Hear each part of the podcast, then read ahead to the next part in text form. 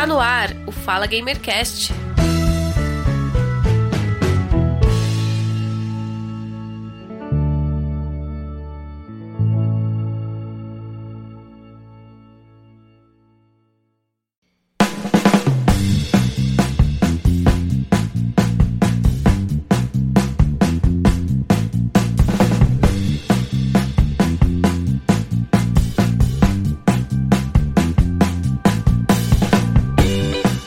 Começando mais um Fala Gamercast, eu sou o Giovanni Rezende e este é o episódio número 103. E neste episódio nós vamos falar sobre a física nos jogos de videogame. Nem sempre os jogos buscam efeitos totalmente realistas. Um jogo clássico, um ótimo exemplo, é o Mario Bros, que tem uma estrutura que não é bem o reflexo do mundo real. O Mario consegue saltar de alturas que é o dobro do seu tamanho e quebrar blocos com uma facilidade impressionante. Será que neste caso os programadores optaram em não respeitar a física? É claro que não. É também claro que todos os jogos necessitam de personagens que se movam como a realidade, dependendo do jogo, que o cenário se destrua como a realidade, que se aproxime realmente do mundo real. E eu acredito que certamente a dinâmica de alguns jogos ficaria bem mais legal sem o realismo da física do mundo real. E com a nova geração de consoles e os jogos bem mais trabalhados, eles propiciam uma realidade bem realista do mundo real. Principalmente em jogos de ação, com enormes explosões, tiros e balas voando para todos os lados. Objetos voando e caindo com muita facilidade. Todos esses efeitos são produzidos graças às engines, os motores gráficos. A física do mundo virtual é bem baseada na física do mundo real de tudo que vemos ao nosso redor. Porém, essa física dos jogos ela não precisa ser exatamente como a realidade. Ela precisa apenas parecer real. Os jogos digitais não precisam conter todas as regras da física. Existem para serem realistas, mas podem conter essencialmente as leis básicas da natureza, que já são o suficiente para deixar o jogo jogável, um jogo legal, agradável para jogar.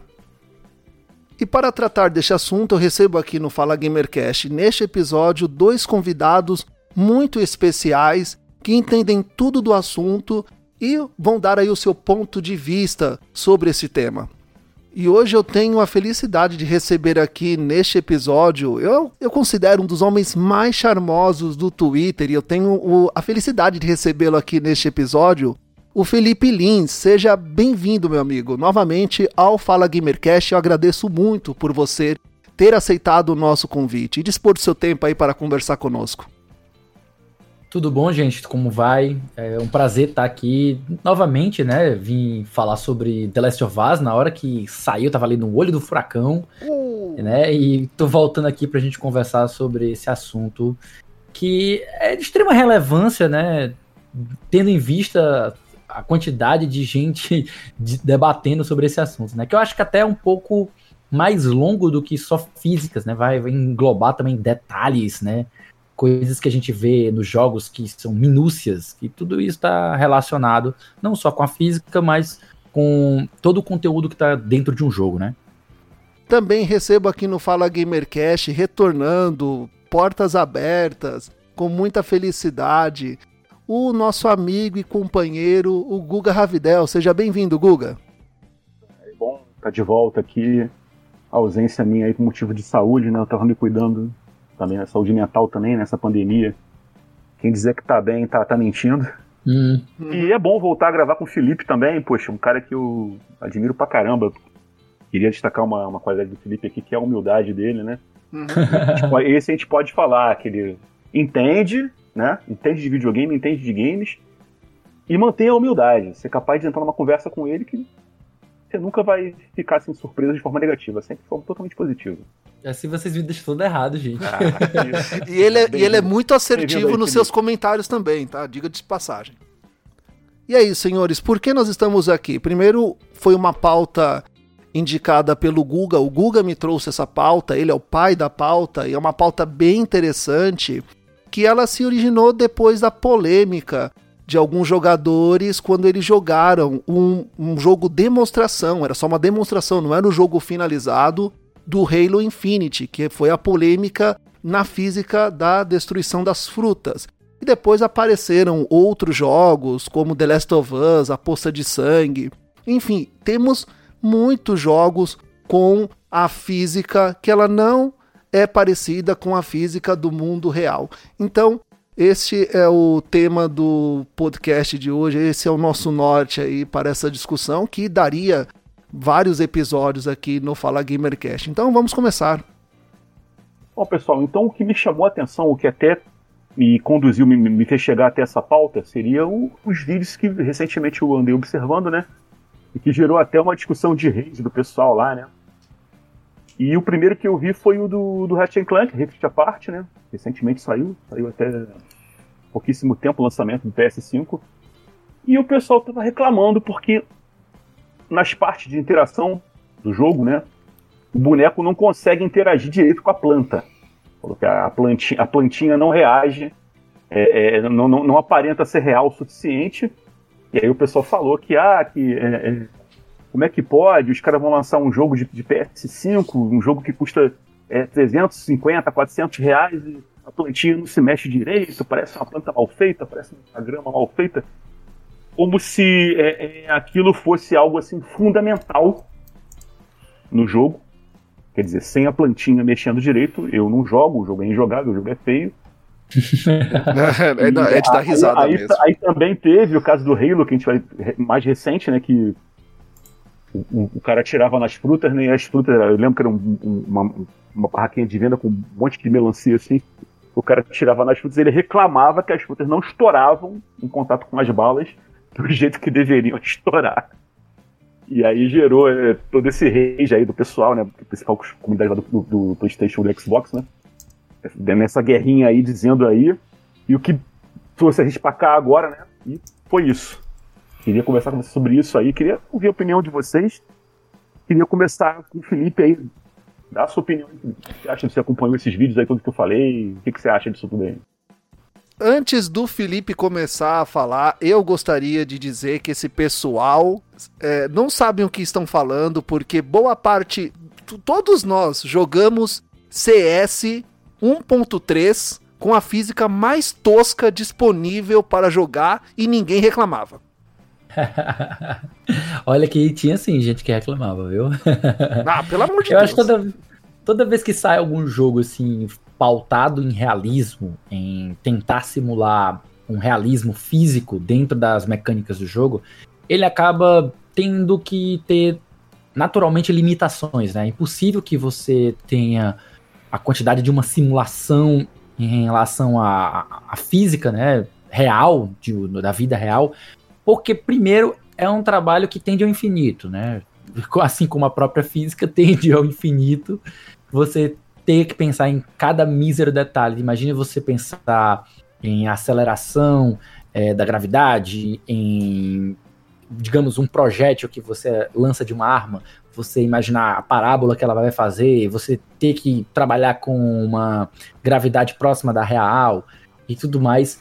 Então, inevitável que quando você vá trabalhar com qualquer tipo de jogo que tenha realismo, vai ter sempre alguém reclamando de algum detalhe, assim como também é muito comum acontecer o oposto, de alguém também é, celebrar, né, achar muito legal o carinho ou, ou, a atenção aos detalhes quando os próprios desenvolvedores implementam algum tipo de, de, de física real, sabe? Eu vou, gosto até de citar, a gente começou falando sobre o, o, o, Halo, né? Que, que teve essa, esse comparativo com The Last of Us, porque o The Last of Us foi justamente um dos jogos que curtiu essa brincadeira de fazer coisas realistas, né? Como eles fizeram no. Toda vez que você vai mexer nas suas armas, é, você vai fazer algum tipo de customização das armas com a Ellie ou com a, ou com a Abby, né? Você passa por uma, uma, mesa em que elas começam a desenroscar coisas, é, serrar uma parte do, da arma, remover coisas e mexer com molas e tudo isso dá uma impressão de realismo, né? Que ela trabalha diretamente com uma sensação que todo jogador tende a ter, que é a da imersão. Então, toda, é, acho que é impossível a gente falar desse assunto de realismo sem a gente também entrar no campo da imersão, que eu acho que é um, é um ponto até que a gente pode se demorar um pouco mais, ou até se debruçar um pouco uhum. mais, mas deixa eu também passar para vocês, para vocês falarem o que, que vocês pensam de toda essa, essa reclamação aí. Polêmica desse, criar esse tipo de tamanho, né? Porque parece que o pessoal do, do, do, do, do PlayStation estava esperando uma chance né, de, de poder tacar na cara do pessoal do Xbox. Ficou essa, esse, esse Flame War todo por cima disso, né? Mas é, o que eu queria falar, você falou aí também do, do Last of Us, né? Que também teve um vídeo recente, né? Que o, o rapaz mostrava assim que a, a, a Ellie estava rastejando numa poça de sangue e o sangue não espalhava. Aí ele estava no, no sangue, Aí levantava, pisava no sangue e não fazia pegada de sangue, o sangue não espalhava, o sangue na poça fixa. Eu fico imaginando que o pessoal deve pensar quando entra na água e agora não vai passar mais agora as próximas ah, oito uh, horas jogando com o personagem todo molhado, porque enfim, para secar ao ar livre um, um pano molhado demora muito tempo. sim, sim, e a gente tá pensando aqui, tá vendo desse Flame War, né? O pessoal do Xbox atacando, o pessoal do Playstation atacando. Ah, a tua plantinha aí que, não mexe direito, aí a tua fruta que não estoura direito, não sei o que. Ah, pisou na força de sangue aí, cadê o sangue que não espalhou? Essa baboseira toda. E sendo que recentemente né, a gente teve caso de, de crunch seríssimo né, em várias empresas aí, né? A, a, a própria Naughty Dog teve um caso aí no desenvolvimento do Last of Us, a CD Projekt Red no desenvolvimento do Cyberpunk 2077 e alguns outros casos aí que a gente ficou sabendo, e, e, a gente vem a pensar, fala, poxa, o cara passa né, é, é, uma boa parte do tempo dele lá, né, sendo massacrado no trabalho dele, né, sentado lá, ou em casa na pandemia, trabalho remoto que ele faz, para poder produzir um jogo, e aí pega um detalhe que ninguém praticamente liga. Se você vai achar numa fruta, você quer jogar Halo, você tem uma aventura espacial um herói lá. Você vai ver se, é, é, é, se, se o gráfico tá legal no, no, no, que interessa do jogo. Você enfrentar o inimigo, você entrar numa base, vai jogar Ratchet Clank, que é um jogo de desenho, você quer saber se o bonequinho tá bem feito, se as animações de batalha estão bem feitas. Aí o cara vai se ligar que passou perto a planta não é bonita o suficiente, o outro mané vai se ligar porque deu um tiro numa, numa abacaxi, na melancia e não estourou como devia estourar. O que, que, é isso, minha gente? É, ah, meu. É, é, é, a que ponto chegamos? Isso. Pergunta. Uh, olha só. Aquela pergunta, né? Aquela hum. pergunta que você faz olhando pro infinito é, enquanto você se dirige ao motorista do ônibus. A que ponto chegamos? Que realmente eu não vejo muito sentido esse tipo de reclamação, porque, vá lá, a gente, quando eu, como eu coloquei aqui, a gente falar sobre realismo, a gente está falando também com imersão, né? Uhum. E a questão da imersão, ela não deixa de ser um aspecto muito subjetivo. Tem gente que vai emergir muito mais fácil, com pouca coisa. Uh, tá aí uh, todas as pessoas que emergem com jogos da Nintendo, por exemplo, em que você não tem essa necessidade de ter um realismo tão forte para que você se sinta dentro da ação, que você se sinta realizando aquelas ações, tipo pensa, ah, eu estou controlando o Mario, você simplesmente age, né? Porque você não precisa é, é, pensar no, como intermediário, sabe? Você uhum. simplesmente. Uhum. A, a, o chapéu que o, que o Mario arremessa que você salta sobre ele, dá um mergulho no meio do ar, né? Dá, dá um, um salto, um segundo salto no meio do ar, sabe? São coisas que são muito comuns de você ter em videogame para que você tenha uma, um aspecto mais lúdico, sabe? Que você tenha uma diversão em que você não tenha um pé no realismo. E que pouco importa se aquilo ali é real ou não. A gente pode pegar, por exemplo, jogos como Castlevania, por exemplo, jogos mais fantasiosos, em que você tem é, invocando poderes e tudo mais, tudo aquilo ali.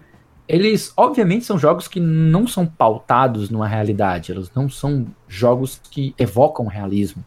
Então, eu acho e sim, a gente tem uma situação bem, bem específica quando a gente está falando de jogos que trabalham com essa questão do realismo. Um exemplo é o Red Redemption 2, né? Que você tem a animação do cavalo enquanto ele, ele defeca, né? Você tem ele, o, a animação toda é, bem, bem feita de cada momento em que ele está realizando aquele ato. Você tem o, o, o rabo levantando, você tem o orifício se contraindo, as coisas saem. Cara, é, são tantos detalhes que é, é uma situação até um pouco.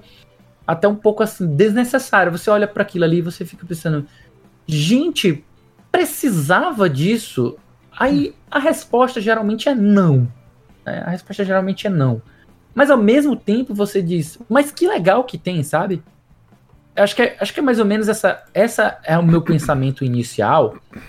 E até eu já tive discutindo sobre esse assunto com outras pessoas na internet, que são muito advogadas do realismo, do detalhismo, que é justamente em relação a, a quanto mais detalhes, melhor. E aí vai ter uma, um debate aqui até um, vai um pouco até mais além, que está relacionado com o preço dos jogos, quanto se paga por eles, duração, nível de detalhes e tudo mais, sabe? Que não, não fica um debate tão óbvio, sabe? Porque se a gente for, se a gente for parar, tanto o Giovanni quanto o Gustavo, se a gente for parar pra gente falar, ele vai parecer que a gente tá batendo no voto impresso, vai parecer que a gente tá falando que, cara, não existe. É, é, a Terra não é plana, sabe? Tipo, eu sinto que se a gente for entrar nesse papo para bater em quem acha que é extremamente necessário esse tipo de, de, nível de detalhe, a gente vai. Todo mundo aqui vai ser um papo de comadre, todo mundo concorda, sabe? Vocês entendem onde não, eu quero com chegar? Certeza, com certeza. Então, eu acho que um, um ponto interessante da gente tratar sobre esse assunto seria uh, quando isso é legal, quando isso é é bacana, se isso vem, vem bem. Porque, assim, necessário a gente sabe que não é, sabe? Mas todo mundo tem uma opinião um pouco diferenciada sobre custo que os jogos têm, uh, o valor que a gente paga por eles, o quanto mais legal, que quanto mais detalhes eles tenham, sabe?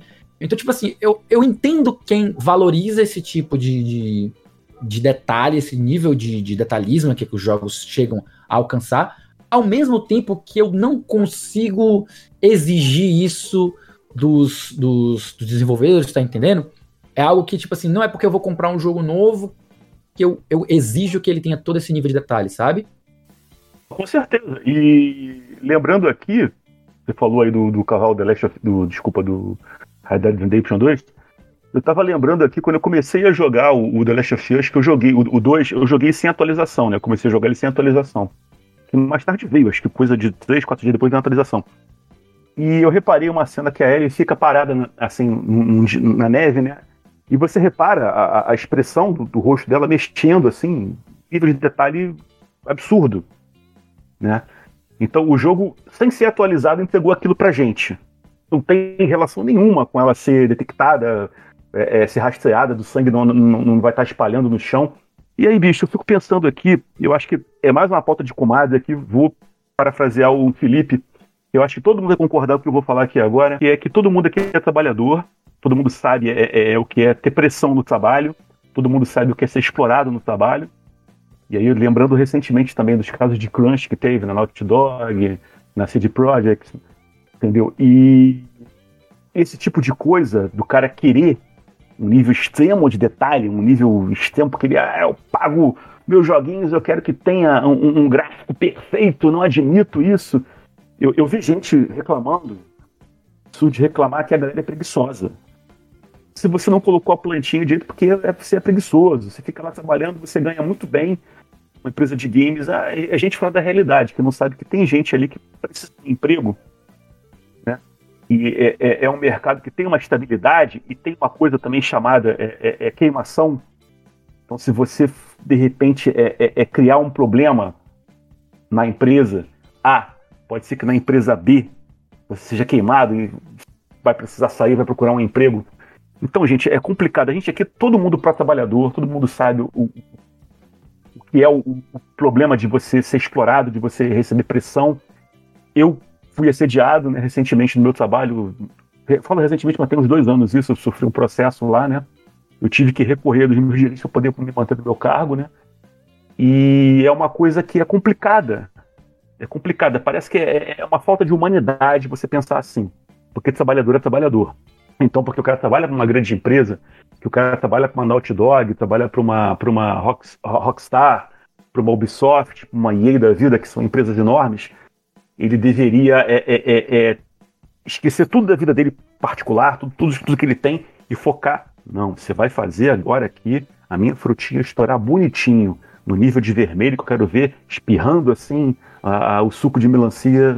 Gente, então é, é, como, como o Felipe falou, né, eu queria lembrar isso aqui agora, é papo de comadre, acho que todo mundo vai concordar com isso. Mas eu tinha que falar isso, um, um pouco engasgado aqui na minha garganta. Que Mas que... é, gente, é, eu, eu, eu tento encarar esse assunto, sabe? Pra gente não ficar só nesse ponto de, ah, isso, isso é, é, sem noção.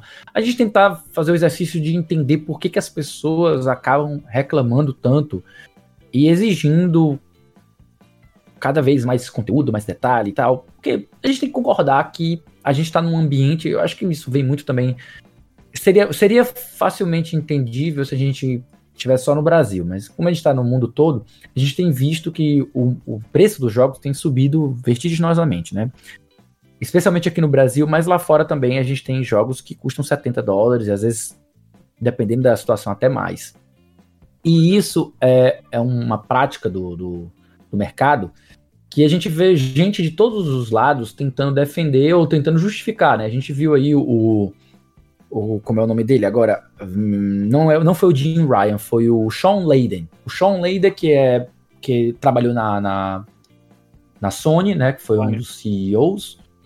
E ele chegou a falar no passado que os jogos eles estavam encontrando um ponto de ruptura em que eles não teriam condições de continuar custando 60 dólares e ter 30 horas de conteúdo como foi o The Last of Us. Ele disse que sustentar um The Last of Us era algo in, tipo não não mais possível. Era algo que tipo pro futuro da, da, da, da indústria de jogos não seria possível sustentar a 60 dólares um jogo como o The Last of Us. E isso gerou muita controvérsia, muita controvérsia mesmo, especialmente porque a gente tem que lembrar que, primeiro de tudo, não é todo jogo que precisa ter o nível de detalhe de exigência que a gente vê num The Last of Us 2, né? Ou num Red Dead Redemption 2, que é outro exemplo muito bom pra gente citar. Com certeza. Em que você tem texturas realistas, você vai ter comportamento da luz, você vai ter materiais que parecem com os materiais reais, é, física ultra realista, e olha que tenha os seus limites, né? Como você mesmo colocou, Gustavo, tem um limite do, do, do que é válido ou necessário fazer. Quando você chamou a atenção de, ah, o cara veio reclamar que quando você passa pela poça de sangue, ele não espalha. Velho, também a gente pode falar isso de qualquer outro jogo que, tipo, por exemplo, ah, você pisa na areia, a areia não, não fica a, a, a ou, não fica a pegada, sabe? Uhum. E assim, eu pergunto para vocês, vocês voltarem para um momento em que você andar na areia e não deixar pegadas, seria algo seria justo com um jogo que está custando, sei lá, 350 reais? Algumas pessoas entendem que não, que estão pagando por um produto caro e por isso elas exigem que tenha esse nível de qualidade. Vocês estão entendendo o que, que é mais ou menos a mentalidade de alguém que faz esse tipo de exigência? Não que a gente. Não, eu entendo, eu entendo, eu entendo. Você falou do preço dos jogos a situação aqui no Brasil é até pior pra gente, né? Porque é perda do poder de compra, né? Que a gente vem sofrendo aí já, né? Então tende a ser pior. Eu acho, Felipe, que, vou dar minha opinião aqui agora, eu acho que tem que ter um equilíbrio entre isso e, e, e que essa conta não caia também no colo do trabalhador, da pessoa que trabalha programando o jogo, né? Do designer de jogos lá, né, que vai. Você vê um jogo como The Last of Us, é, é como Red Dead Redemption, até como o próprio Halo. Você consegue é, é, é, é contar menos que 150, 200 de pessoas para fazer aquele jogo. Um jogo que demora, de repente, 4, 5, 6 anos para poder ficar pronto, né? E essa galera toda é a parte mais fraca da, da, da, da indústria, né? Porque as empresas são riquíssimas, são, são empresas bilionárias. Então tem que se ter um equilíbrio para que não seja explorada essa galera. Essa galera não tem que é, é, é suar sangue para fazer o jogo, que haja assim, um respeito ao trabalho do pessoal mas que também o jogo não fique muito caro. Que é acessibilidade, né? Tem que poder comprar o jogo. Então, é, é, é, essa resposta, eu boto um peso maior na indústria. Que é a parte mais forte da corda. Então, tem, tem como se abdicar de algumas coisas, você consegue fazer jogos bons, sem sacrificar, sem explorar, sem assediar o, o trabalhador e sem ficar caro, muito caro para o usuário final que somos nós. Né? A gente tem que pensar assim, porque é, é ah, a, a, Sony, a Rockstar não vão conseguir. Gente, segue, elas são empresas bilionárias. Nós somos trabalhadores. Então, primeiro a gente. Se ficar caro demais, paciência, esperar uma promoção. Tem como. O que a gente não quer ver, eu acho que todo mundo concorda também que não quer ver, é mais denúncia de crunch aí. O pessoal é, é sofrendo, tem um problema de saúde, para poder fazer um jogo perfeito e. Sabe, não vale a pena. Eu, eu, eu penso assim. Queria ouvir a opinião de vocês também. O Giovanni tá tão quietinho, cara. Giovanni, fala aí, cara. É, Mete o louco aí, cara. Foi como. Foi como eu disse lá no começo. Eu joguei CS 1.3. A, a física era horrível. A física era tosca. Mas a gente se divertia mesmo assim. E pouca gente reclamava, até como o Felipe comentou. Eu, pelo menos, nem reclamava daquilo. Joguei Rainbow Six 3, se eu não me engano. E para você eliminar o adversário, você tinha que atirar na cabeça ou no tórax. Atirar na perna e na perna, o cara não caía, não espirrava nem sangue.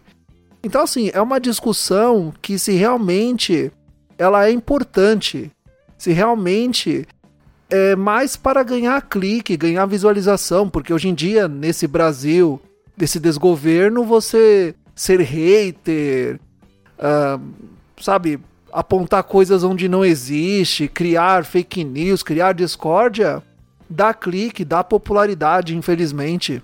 Então, nós jogamos muitos jogos onde a física era ali bem primária mesmo, o jogo Driver, o primeiro Driver, Mega Man, muitos jogos jogamos e pouco nos importávamos com a física.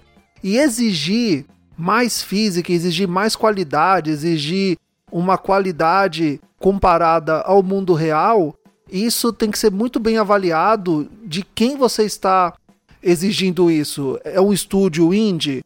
É um estúdio grande como da Microsoft Studio, PlayStation Studios, que tem jogos, lançam jogos memoráveis, com gráficos maravilhosos, aonde tudo é vivo no cenário. O Assassin's Creed é um bom exemplo. O cenário todo é vivo, mas são estúdios gigantescos. E ainda tem quem reclama que não tá legal, que o personagem não tá sincronizado tal. Eu acho que é uma discussão que ela é boa, ela, ela, tem, ela tem o seu fundamento, mas acho que tudo tem que ser levado em consideração de qual jogo você está exigindo isso e de quem você está exigindo isso. Como o Guga mesmo disse, o trabalhador que criou aquele jogo, o desenvolvedor, muitas vezes ele é precarizado. Temos inúmeros comentários e notícias na internet de jogos que estavam aí para ser lançados, Red Dead, GTA, Cyberpunk, onde os trabalhadores, né, os desenvolvedores trabalharam mais de 12 horas por dia, tendo que dormir no próprio local de trabalho para poder entregar o jogo e muitas vezes até nem sai bom, tem que ficar lançando patches para correção. E o pessoal vem reclamar de fruta explodindo. O alimento no Brasil já está tão caro, vem reclamar de fruta explodindo. Então, Sabe, são coisas que eu, não, eu pessoalmente não ligo muito. Eu lembro que discutia-se muito sobre chuva, comparação de jogo, é, colisão de carro, é, a física da colisão. Então, assim, são coisas legais? São, mas eu não me importo muito com isso. E também, assim, nem faço muitos apontamentos e comentários sobre isso, porque é, a gente sabe os problemas que tem por trás disso. Então, o legal é o jogo estar rodando 100%. O jogo para mim estando rodando, para mim já é o suficiente. Aí eu digo aqui novamente: "Ah, vocês estão sendo muito chatos, deixa o cara discutir o que ele quiser". Beleza, discute o que ele quiser, mas no nosso ponto de vista, isso é desnecessário. Você está é, criticando quem não consegue oferecer aquilo que você espera. Vai criticar um estúdio grande, vai exigir de um estúdio grande. Lá, você pagou 300 reais num jogo e não está satisfeito? Beleza, vai discutir com o estúdio. Não vai discutir com o trabalhador, com o programador que se dedicou lá, não sabe nem os meios de trabalho que ele tem, se o, o, o computador que ele está usando é bom, se a estrutura de trabalho dele é boa, para exigir aquilo que você gostaria de ver no jogo. Mas esse assunto aí, ele não vai parar aqui não, ele ainda vai continuar durante um bom tempo. Outros jogos serão lançados e a física dos jogos será comentada ainda durante muito tempo. É como eu disse, tipo, tem muito da questão de você apreciar, mas é porque o meu, a minha opinião pessoal sobre essa situação, tipo assim, porque uma coisa é você entender que existem outras pessoas que têm opiniões diferentes, então a gente precisa chegar a um meio termo, tem que ter um, uma, um ponto de equilíbrio na nossa opinião e tudo mais, em relação a como deve ser. Mas assim, sendo bem pragmático, dentro da minha, da minha visão, tipo, eu como jogador, eu acho muito legal quando você pega um jogo que ele tem detalhes. Eu não vou colocar nem. nem eu não vou, não vou falar só de realismo, de física, porque quando a gente vai, por exemplo, falar de um, um jogo que ele tem trejeitos na forma, na, no texto que é escrito de um personagem, porque ele tem, uh, digamos, ele usa um dialeto diferente, ou ele tem uma forma de se comunicar que é diferente, que sai do padrão, sabe? Porque tipo, você pode usar uma, uma linguagem direta e fácil para todos os personagens.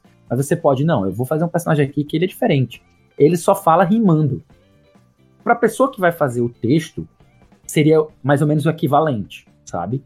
Eu, em tratar melhor o realismo, ela vai ter que ter um trabalho muito maior e muito mais minucioso para ela elaborar um personagem que só fala rimando, por exemplo, do que ela simplesmente fazer um personagem que só faz o basicão do basicão. E aí, quanto mais você vai investindo nesses detalhes, quanto mais você vai querendo que um jogo tenha esses detalhes, mais caro ele vai ficando, que vai demorando sim. mais tempo para ele sim, ficar pronto. Sim, sim. E aí você uhum. tem o salário do pessoal para pagar. Sim. Então, isso, isso vai escalonando de uma maneira que se torna, dependendo da situação, se torna insustentável. Completamente insustentável. Por isso que, assim, eu pessoalmente, quando eu vejo um jogo que tem que se dispôs a ter esse trabalhão todo para colocar isso, é um jogo que a gente celebra. É um jogo que a gente recomenda aos outros. É um jogo que a gente destaca. Porra, ele tem um nível de realismo impressionante. Ele tem isso, uhum. ele tem aquilo. Tal. Criticamente, ele é. Ele, na parte crítica, ele recebe o reconhecimento. Só que eu sinto que cada vez mais hoje as pessoas elas estão preocupadas não só com isso, ou, aliás, nem com isso, mas o quanto elas estão pagando pelos jogos, sabe?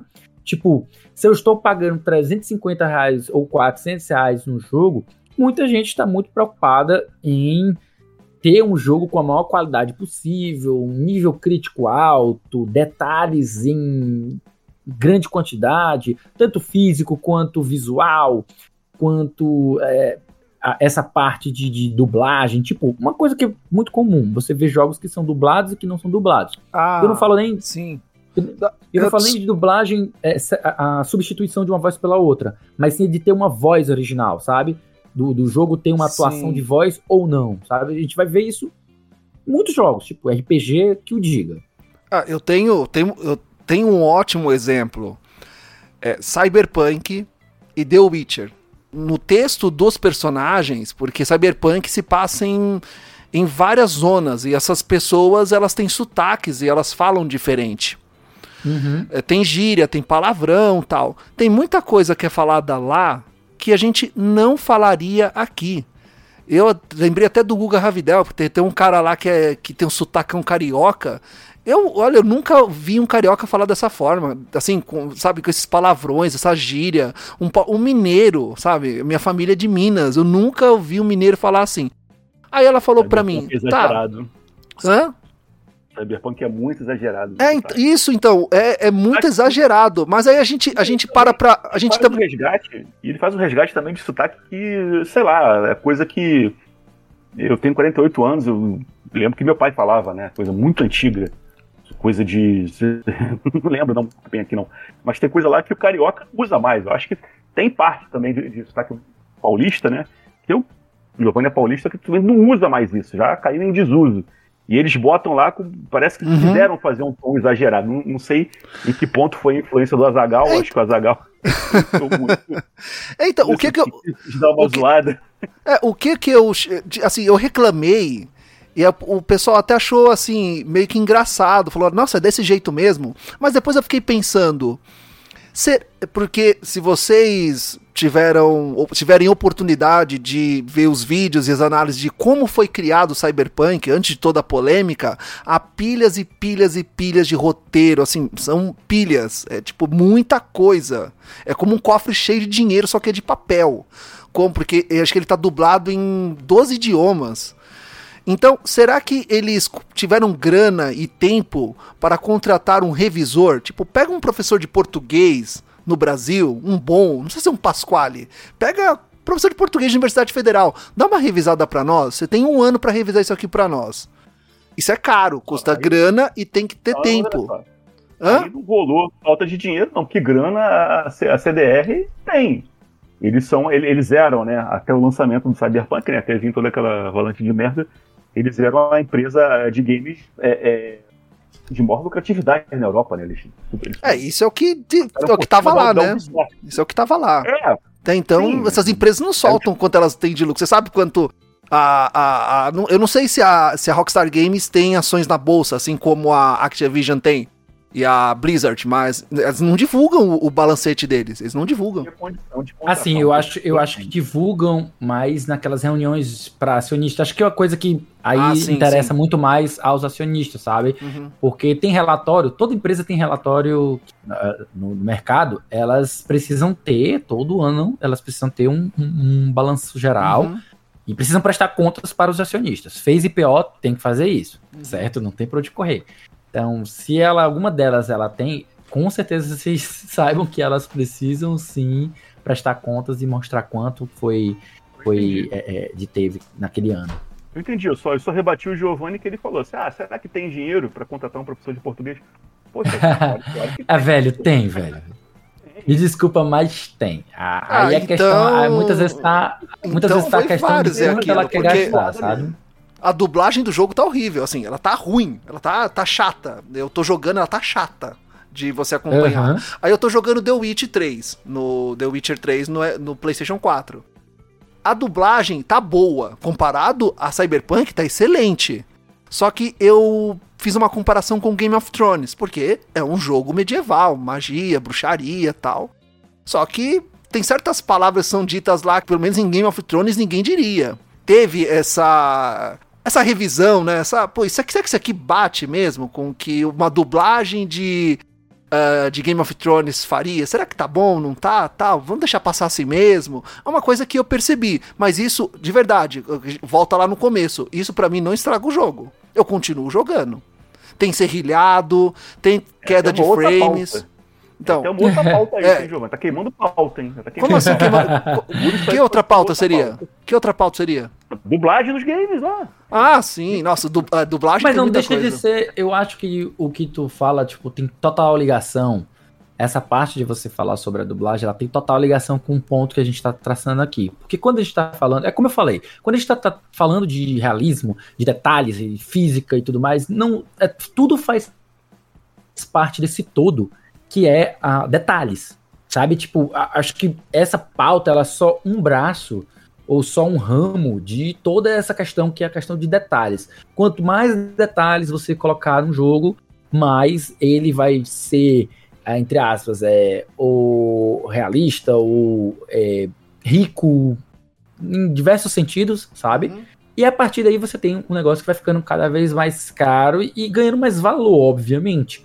Quando você faz um jogo, por exemplo, que tem uma dublagem, que ela tem um texto muito bem selecionado, que você tem dubladores diferentes, que. Uma, um exemplo aqui, por exemplo. Uh, até pegando nesse, nesse, nesse papo de dubladores. Se você é, faz uma dublagem de um jogo em que ele tem personagens de, de locais diferentes, sabe? uh, de regiões diferentes, e eles têm inglês, por exemplo, na língua original, eles têm sotaques diferentes, então seria interessante se em português você tivesse um dublador é, cearense, um dublador carioca, um dublador paulista, um dublador é, do Acre, outro lá da região de Pernambuco, tu tá entendendo? Tipo, quanto mais diverso vai ser uh, o teu a tua variedade de vozes de, e de sotaques, mas você tá dando espaço dentro daquele universo ali de dublagem para você ter vozes com sotaques diferentes. O que não é algo que eu vejo acontecendo no dia a dia. Até porque são poucos estúdios de dublagens, eu nem sei quantos são no total. E a, as próprias empresas, elas nem sempre elas estão interessadas em ter esse nível de detalhe, sabe? Ou então uhum. contratam um diretor de dublagem e esse diretor não tem esse esse esse cuidado. Às vezes até mesmo por questão de, de contatos, ele não tem contatos para isso, ou mesmo em casos mais extremos de panelinhas mesmo, sabe? Ah, vamos trabalhar aqui com os, os meus os meus e tipo os meus funcionários, os meus colegas e valorizar o trabalho deles e às vezes o produto fica aquém, sabe? Mas tudo isso tá dentro desse universo de você dar detalhes a um jogo, você conceder, conferir o máximo de detalhes possíveis para você enriquecer o produto. E aí que eu acho que é o grande lance, é o grande ponto aqui de, de, de discordância entre aqueles que exigem que cada vez mais os jogos sejam mais ricos, especialmente levando em consideração o custo que eles têm, cada vez uhum. maior, obviamente, como a uhum. gente tem visto aí. E eu sim, sobre esse assunto, eu penso que muito tem a ver com o fenômeno da o fenômeno da padronização de preço, sabe? Porque quando você vai falar de cinema, a gente. Não existe essa discussão. Vocês já repararam que não existe essa discussão? Uhum. Porque Sim. você não está avaliando o conteúdo da obra. Você está avaliando as condições de onde você está assistindo. Então você vai pagar mais caro ou mais barato para assistir um filme, dependendo de onde você está assistindo. Se você vai assistir num, num cinema comunitário, você pode pagar 5 reais, 10 reais. Né? Se você vai assistir num cinema é, 3D VIP, você chega a pagar 110 reais para assistir um filme. Então, entre 5 reais a 110 reais tem uma gama de valores aí absurdos para assistir o mesmo filme, independente da qualidade dele. Vocês estão entendendo? Agora, quando a gente vai passar para os jogos, a, a indústria AAA ela é muito incoerente. Porque você vai ter jogos como, por exemplo, um Zelda Breath of the Wild, um The Last of Us 2, que mesmo tendo níveis muito distintos de qualidade gráfica, são jogos que indiscutivelmente eles têm muitos detalhes. Eles têm muito material, muito conteúdo, muita coisa ali que foi colocada naquele jogo para que ele custe o que ele custa, sabe? E enquanto isso você vê jogos menores que talvez não tenham tanto assim, sabe? Tem bastante, mas não tanto assim porque talvez não trabalham com tanto texto, ou não trabalhem com dublagem, ou não trabalhem com tanto tanta qualidade gráfica, como por exemplo, vamos pegar aqui Mario, que é um, um, exemplo muito bom. E Mario também vai custar o mesmo padrão de 60 dólares. Então você botar numa, numa régua um The Last of Us 2, um Red Dead Redemption 2, e você colocar Mario, ou você colocar, digamos, sei lá, me diga um jogo aí novo Zelda. que o Zelda. O Zelda. Hat Clank. Hat ah, Clank, pronto. Tem o Forza 4 também. Que é Forza 4 realista, também, é. Forza e tal. Você vai ver o Halo aí também. São jogos que você vai ver que tem muita diferença entre níveis de detalhes entre eles. E eu não tô falando só de, de detalhes gráficos, tá? Falando de níveis de detalhe como um todo. Dublagem, texto, é, texturas, a parte de animação, a parte de, de mecânicas, tudo isso, level design e tudo mais você vai ter uma gama de, de coisas. Então, vocês vê que alguns jogos eles custam mais para serem feitos, vão custar, sei lá, 200 milhões de dólares, 100 milhões de dólares, e outros que são mais baratos, custam 30 milhões de dólares, 40, 50 milhões de dólares. Eu sinto que essa qualidade final do produto, ela incomoda muito a, aos jogadores de terem que pagar um preço só para tudo, especialmente quando a gente tem possibilidades entre meio, sabe? a, a gente vai ter jogos indies que custam de um dólar até 45, 50, sei lá, 55 dólares. Jogos que a gente tem, tanto jogos indies como a gente tem jogos AA, né, que são os mid-tiers, né, que são jogos medianos.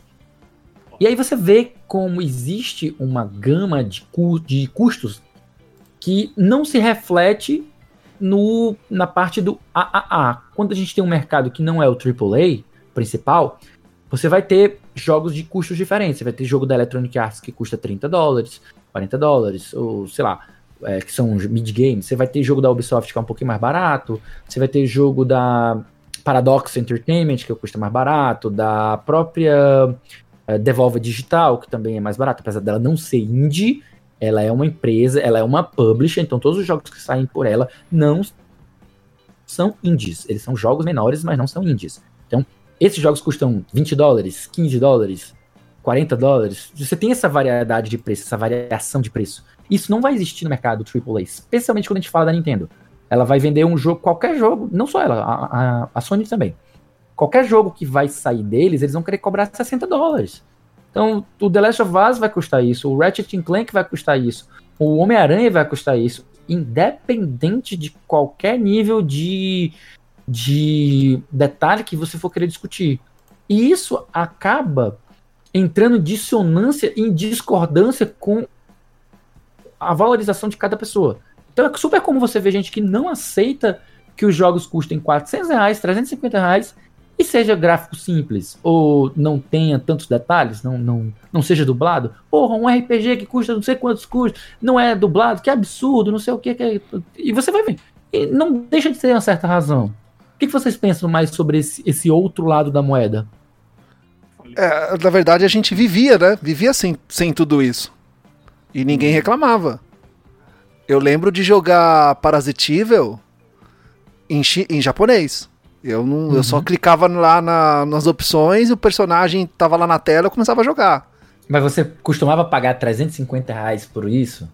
Você tá entendendo que quando uhum. começa a mexer no teu bolso, na tua percepção de valor, você lembra, vamos lembrar, tu tá pagando um terço do salário que você empregou durante um mês de trabalho. Uhum. Você trabalhou um mês inteiro para um terço disso ser para um jogo que não tem tanta qualidade gráfica, tanto realismo, tantos detalhes como você gostaria que ele tivesse. Essa sensação vai causando uma insatisfação nas pessoas que têm aquela mentalidade de não se contente com menos, sabe? Tipo, tudo bem que você pegue um jogo como esse que você citou aí, do Parasite Eve, e você jogue ele hoje pagando, sei lá, 50 reais, 60 reais. Eu não vejo problema nisso. Mas eu vou. Eu, eu, eu penso porque eu também penso assim, sabe? Eu, eu não, não, não, me, não me sinto à vontade de pagar, por exemplo, o que a Nintendo tá pedindo para um visual novel. Ela lançou agora um, uma dupla de visual novels que é o, o Famicom Detective Club. Eu, é um preço muito caro que você paga pela dupla de jogos. Os dois custam 350 reais. E você vai dar 350 reais num jogo de que é uma aventura uh, que você lê, lê, lê e tem voz, e você vai tentar desvendar o mistério ali, mas é praticamente leitura e ouvir o que está acontecendo ali, interagindo com os personagens e conversando com eles e perguntando para eles o que eles acham disso, sobre temas diferentes, sobre itens diferentes. E tipo, não tem tanta qualidade gráfica, parece que você está lendo um quadrinho, sabe?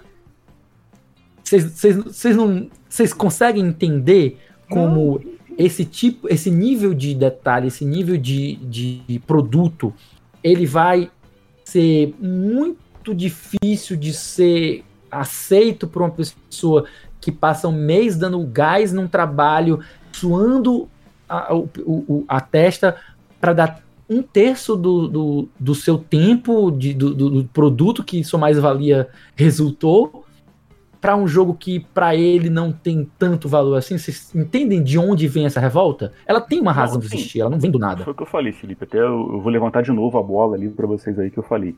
É, é o que tem que ser, o que tem que existir na verdade é um equilíbrio entre é, é a qualidade final de um jogo, qualidade gráfica, qualidade da física do jogo, qualidade de áudio do jogo, é, o trabalho da galera que faz, dos desenvolvedores, né, da galera que trabalha, que está dando sangue aí para poder rodar o seu joguinho, para que a sua melancia não seja esfacelada de maneira errada.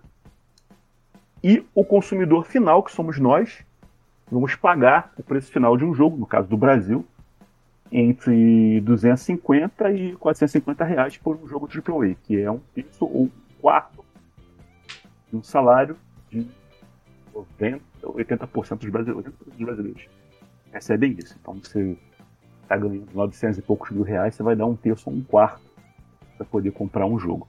Uhum. Esse equilíbrio que eu falei é fundamental. Por quê? Porque você. É, é, como, é como também você disse. Nem todo jogo vai ser um The Last of Us 2, o Red Dead Redemption. Então as empresas têm que ter ideia disso. Você vai, você vai lançar uma, uma, uma Sony, uma Microsoft, vai lançar um, um, um, triple, um triple A, vai lançar lá o seu Gears of War 6, nem existe ainda, mas provavelmente vai sair seu Gears of War 6, o seu The Last of Us Part 3, e em contrapartida vai lançar outros tantos jogos menores ou sem necessidade de um nível gráfico, de um nível de, de, de detalhes e de física absurdo. Esses jogos vão custar esse preço, os jogos AAA, o Gears of War 6, o Crash of Us 3 vão custar esse preço, né?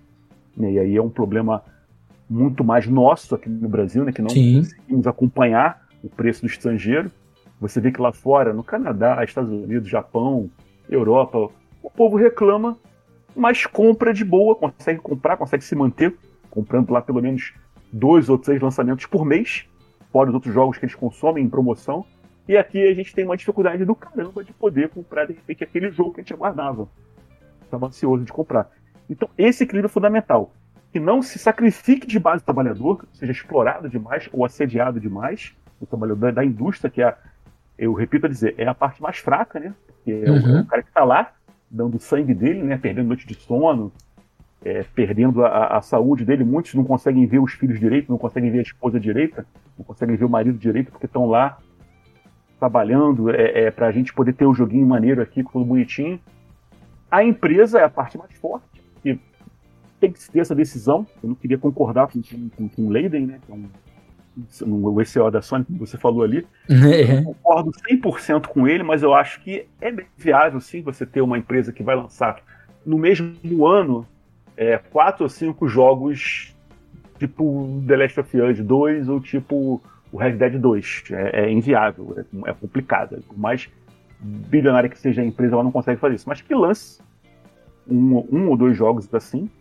Eu vou comprar na promoção, óbvio, né? Que eu não sou rico mas quem puder comprar, vai comprar, tranquilo. E o mercado não fica é, é, é, é nessa disparidade que está acontecendo, né?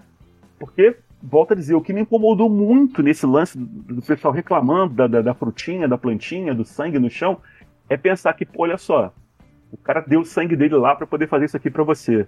Você vai se ligar nessa parte aqui, você está sendo injusto com anos de trabalho da pessoa lá. Né? A pessoa se dedicou para poder fazer aquilo ali. Sabe é, é, o que a empresa obrigou dela fazer? Ah, faz duas horinhas. É, vem trabalhar aqui fica o dia todo. Isso deve rolar, gente. Ah, infelizmente, é, é, infelizmente é pouca gente que para para pensar nessa situação.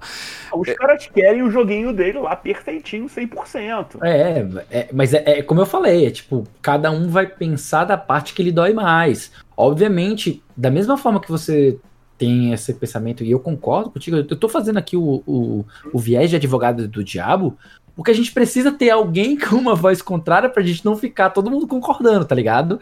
Porque, tipo assim, apesar de eu não concordar, porque eu não, eu não sigo esse pensamento, eu entendo de onde ele veio, de onde ele vem, né? E faz sentido que a pessoa ela assim como nós, assim como a gente alega que o, o cara que está trabalhando ele está passando por maus bocados, aqui também no, no, a gente vê o pessoal passando por maus bocados para que se possa é, juntar dinheiro para comprar um jogo e quando compra ele não tem um nível de, de, de, realismo do qual ele já foi exposto, sabe? Que tem muito disso. Acho que de, ah, o cara chegou num nível. Acho que tem muito aquela também aquela coisa do nível da arte, sabe? E, e, e por isso que eu vou estar mais discordante. É eu entendo de onde vem essa reclamação, mas eu não, eu não concordo com ela, porque justamente eu vejo para, eu olho para a arte. Uh, eu entendo que só a, arte de alto padrão ela é arte. Obviamente que não.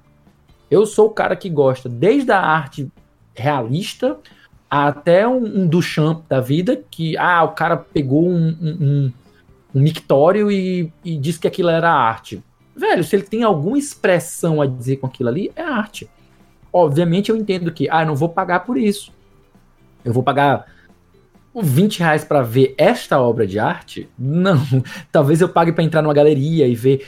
E aí talvez, eu acho que até, eu acho que isso é uma coisa bacana que a gente vem aqui puxando um assunto que puxa o outro, que talvez seja uma das coisas que eu acho mais fantásticas de hoje a gente ter algo como Game Pass, sabe? E parece meio súbito assim eu ter puxado esse, esse ponto, mas é aquela coisa, é, eu não pagaria eu pago 20 reais pra assistir filme aqui em Fortaleza. Não sei quanto é que vocês pagam aí em, em São Paulo, Estados Unidos, ou no, no, Rio de Janeiro, onde vocês estão.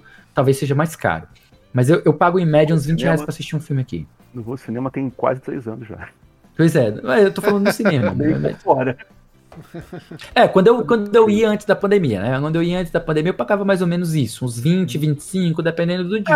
É, é por aí, é por aí. Por aí, né? É mais caro aqui, eu acho que aqui no Rio é mais caro. É Pronto. Eu pago esse valor para assistir um filme de duas horas? Sim. Agora, você se sentiria bem pagando 20 reais pra assistir um curta? De 5 minutos? Mesmo valor que você paga para assistir um filme de duas horas, ou de uma hora. De... Se fosse um, um, um autor que eu admiro muito, eu até poderia fazer isso não com frequência. Eu não Mas tu, tu, já vê, tu vê como é que já começa a, a surgir não, essa vez por ano, eu, uma vez por ano eu pagaria. É, pois é. Eu, agora, se eu pensar, se eu, se eu chamar outro, outra situação aqui, e se ao invés de um, um curta de 5 minutos, você pagar 25 reais para assistir um festival de curtas com pelo menos 10 curtas de 5 minutos cada? Não começa a melhorar a história? Sim, com certeza. Então, é, é, é um ponto em que eu quero chegar. Eu acho que é muito legal a gente ter uma, um serviço hoje como o, o Game Pass, que você vai pagar um, um valor fixo por mês para você ter acesso a um, um, monte de jogos, independente do nível de qualidade técnica, de realismo, de detalhismo que eles têm ou não. Você tem um monte de coisa ali para você experimentar. Você vai jogar AAA, você vai jogar é, jogo super simples, jogo que parece jogo de, de, sei lá, de flash, tá ligado? Então, eu gosto dessa ideia. É como se eu estivesse indo para um festival de curtas e eu tivesse essa opção, mas além das curtas eu também posso assistir uns longas. assim, fazendo paralelo. Curte a, é, a, a, eficiência e a, e a, qualidade do Game Pass. Pois é, para mim isso. pois é, isso é começa a se tornar, se tornar uma proposta quase que é, irrecusável, né? Apesar de, saber, que... eu saber que bancar um programa como um, um serviço como o Game Pass é, uhum. é a Microsoft mesmo que teria condição de fazer. Não, pois é, e aí é que eu penso. Sony, se a Sony conseguiria fazer isso, porque eu, eu, eu vou chutar aqui agora no chutômetro, eu acredito que é um investimento da Microsoft ter lucro no futuro, porque eu, eu, eu acho que atualmente não deve dar lucro. E o eu programa sou, eu, em si eu sou bem, eu sou bem pragmático quanto a isso, ó, Gustavo. Uhum. Eu, eu, eu, acho que isso é um problema dela. Não, sim, claro. claro eu acho que se tá dando lucro ou se não tá dando lucro, não, quem sim, tem que sim, pensar sim. nisso é ela. Eu claro. tenho que pensar em consumir e, e curtir não, claro. o que tá aqui, sabe? Ninguém Lógico, vai ter gente. de que... empresa bilionária, não. É, não vou me preocupar, não vou me preocupar com empresa bilionária. Vocês que lutem. Tadinha da Microsoft. É, tadinha da Microsoft, tá precisando aí. Nossa. Da, ela que lute, cara. Ela que lute. Comprar um joguinho pra ajudar. Exatamente, comprar um joguinho pra ajudar aqui. Não é algo que eu tenho que me preocupar. Mas é, é, é, esse o ponto. Acho que esse é o grande ponto que a gente pode chegar, porque a gente parte de um ponto que é meio, meio óbvio, né, gente? Não tem muito que a gente uhum. discutir sobre. Sim, sim. Ah, os jogos não, não tem coisa. É, é, ridículo, é ridículo a pessoa ficar putaça e exigir aquele nível de coisa, de, de realismo no jogo se ela for fazer assim, se ela for trabalhar assim, ela praticamente não vai comprar mais nenhum jogo hoje em dia. Ela só vai conseguir comprar jogos de uma determinada empresa e que siga um determinado modelo. Ah, eu fui exposto ao, ao Red Dead Redemption, então agora não aceito menos do que isso. Ah, então, meu, meu amigo, problema seu. Problema seu, porque agora você só vai ver esse nível de realismo aí no próximo jogo da, da Rockstar. É, da, da, outras empresas não tem como você esperar isso. De... Ah, eu não aceito, não me conformo com menos. Então, problema seu, vai ficar sem jogar. Deixa eu só, eu só voltar um pouco na, na questão da gerar polêmica, dessa questão do. O, o, o Guga comentou isso sobre o caixista e o sonista. Quem de vocês se lembram quando começou a polêmica sobre a chuva nos jogos de corrida? Ah, Sim, qual que cara. é mais realista? Eu lembro que a, a, a, Sony, a Sony PlayStation tem ali o seu carro-chefe, o Gran Turismo, e a Microsoft tem o Forza.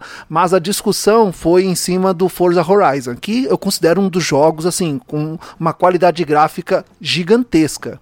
Na época, a Sony lançou o Drive Club. Não sei se você ouviu falar desse jogo, Felipe, Guga. Já sim. O Drive Já, Club, ele veio com um monte de problemas. Inclusive, ele era totalmente online, o que hoje é impossível de você jogar caso queira. E na época houve é. uma discussão muito grande sobre a qualidade das chuvas. Aí comparou Forza Horizon, uh, Grid Autosport, Drive Club. E aí começou aquela discussão que esse é melhor, aquele é pior, não que isso é aquilo, chegando a um ponto das desenvolvedoras se manifestarem falando sobre isso. O nível da discussão era, tipo, beirava assim ao ridículo além dos memes. Os memes foram legais. É, mais velho, a gente que tem mais de 30 anos, a gente que passou pela, pela geração Atari. Passamos por tanta coisa, né? Sim. Do Play 1, aquela, aquela, aquele o Play 1, aquela, aqueles jogos quadradões, né? Aquela coisa pixelado quadrado. Aquilo que foi extremamente necessário era, era muito feio. Jogar Final Fight, é, é, não, desculpa, Virtual Fighter no Play 1 era Bom. Nossa, horroroso. Mas era necessário e a gente jogava amarradão. Eu uhum. lembro que eu jogava Atari e aí falava assim que, poxa, esse gráfico aqui tá bem melhor que o do outro. Assim, é, é, é não tem carinho e paciência, que às vezes a pessoa faz um jogo Você vê que o jogo foi é, é, uma equipe pequena que uma, duas pessoas fizeram. E o jogo é maravilhoso. Ah, pra mim, sair, né, só jogo gráfico. Ah, esse tipo de gente, Guga, é melhor nem jogar, meu. É melhor nem jogar. Tipo, esquece, vai jogar outra coisa. Deixa isso pra quem realmente vai apreciar o jogo. É melhor nem jogar, meu. Ô, gente chata, viu? Imagina, quando você. Quando a gente jogava Mega Man, por exemplo, o primeiro Mega Man, meu, ninguém reclamava de gráfico. O negócio era quadradão, é. pequeno, uh, o áudio zoado, Mas ninguém reclamava. Veja só, eu acho que a gente tem que ser justo, Gel. Da mesma maneira que a gente. A primeira vez que alguém jogou o Mega Man, digamos, no Nintendinho, viu aqueles uhum, gráficos. Aí depois sim. você joga o Mega Man X certo? No Super Nintendo. Você acharia legal se o próximo Mega Man voltasse a ser o NES ou não fosse tão bonito quanto ou mais do que o próximo, do que o Mega Man X? Tá entendendo? Acho que muito tem a ver também com que a gente vai se acostumando, que é o, o, o da geração. Uhum. E eu acho que existe um problema nas pessoas que não aceitam menos do que aquilo. Acho que isso é uma limitação, sabe? Muito forte. Porque assim, estamos vendo aí o. Depois que saiu não sei quantos Mega Mans, a, a Capcom lançou o Mega Man 11. Que não era Mega Man X, era Mega Man 11. Voltando aos gráficos lá do, do, do Nintendinho. E é um jogo muito bom. O jogo foi, o jogo foi muito bem recebido, foi, foi, foi é, é, bem criticado e tudo mais e tal. Depois ela foi lançar o Mega Man, salvo engano, foi o 10, perdão, depois ela foi lançar, agora mais recente, ela lançou um que ele tem os gráficos desenhados à mão, que também é muito bonito. E também é aquém, sabe? É bem aquém do que você poderia fazer. Enquanto que se você for comparar, por exemplo, com a beleza de um jogo como, uh, sei lá, uh, Ori and the Blind Forest, um exemplo, tá? Só, só aqui de, de, de exemplo. Então, tipo assim, eu acho que é uma capacidade que você tem como jogador você se, ser flexível, você gostar de jogos 8 bits, hoje em dia, né? Jogar jogos é, ultra realistas, você pega gráficos como o de Final Fantasy VII, como o de Red Dead Redemption, e você se divertir com aquilo, e você se divertir com um jogo de 8 bits, se divertir com um pixel art muito bonito que você uhum. vê de um joguinho indie ou de um jogo menor. Uh, como, por exemplo, jogos da Chucklefish, por exemplo, que tem jogos em pixel art lindíssimos. Uhum. E daí você tem essa. Você tem essa, essa, capacidade de curtir um pouco de tudo, sabe? Quando você. Ah, não, não me contento com menos. Você tá criando uma. Uma. Uma, um, uma limitação para si mesmo. E só quem tem a perder é você. O cidadão que me fala algo nesse sentido, só quem perde é ele. Ah, não, não, não quero um jogo se ele não tiver esse nível de realismo. Tudo bem, sou você que perde, você que não vai jogar outros jogos, não vai se divertir com jogos maravilhosos da Nintendo. que não tem esse nível de realismo. Eu lembro que teve gente que estava reclamando da, da qualidade de um retrato, de um retrato que estava ao fundo de uma corrida de, de um mapa de Mario Kart em que o cara no meio da corrida pausou, bateu a foto e estava dizendo: "Olha só a qualidade horrível dessa textura". Eu, meu amigo, meu amigo, tu tá correndo, tu tá preocupado em quem tá na tua frente, tu tá preocupado com a curva, tu tá preocupado se vão jogar um casco azul em ti, se vão jogar um casco vermelho, onde é que tá o negócio power up pra você pegar. Tu não tá preocupado se tem um retrato que tá pixelado ou que tá borrado numa parede de um, um pedacinho da corrida. Me poupe, me poupe. É, é, tipo, então, isso aí é pra, é pra gerar polêmica mesmo. É só pra criar é, polêmica, é eu clique, também acho. Que, é, acho que às vezes é pra gerar polêmica, às vezes uhum. eu acho que a pessoa não pensa assim, mas ela bota também é um só pra gerar. De rede de, de War também. De... Sim, sim, claro. Também, console War e tal. Eu tava aqui o pensando, que é, eu... é, é, tipo, a galera, se, a galera curtindo o, o, a beta do, do Halo, né? Se divertindo pra caramba com com a dinâmica do, do jogo, a velocidade, o respeito às origens da, da franquia, toda aquela parte do gameplay divertido, enquanto o outro Zé Mané tá lá tentando estourar a fruta. Me poupe, né, velho? Me poupe. Aí, tipo, nem é, nem é a, a proposta do jogo. É como o desenvolvedor lá. Cara, tu quer ver frutas sendo explodidas e reagindo de modo realista? Vai jogar é, Fruit Ninja. Vai lá joga Fruit Ninja. Que aí na hora que tu corta a, a, coisa, ela corta bem direitinho. Do jeito que tu cortou, ela vai, ela vai cortar. Não, e o detalhe, era uma versão inacabada do jogo. Não tava nem acabado o jogo. É uma versão inacabada. Então, tipo, geraram uma polêmica gigantesca em cima de uma versão inacabada. Eu tava recentemente jogando aqui o Children of Morta. Não sei se vocês conhecem o jogo. Sim, sim. Ele é um, ele é um roguelike, um roguelike Diablo-like. Né? Que você joga com membros de uma família e cada um tem um poder.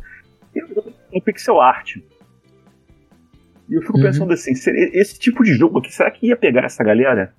Ou a galera quer o, o Diablo-like dela mais pra Diablo mesmo, o Diablo perfeitinho, aquela coisa assim, os gráficos maravilhosos? Porque o Children of Morta é maravilhoso, a história é maravilhosa, é, os gráficos, aqueles gráficos, você viu o olhinho do boneco do pixel ali se mexendo, as expressões.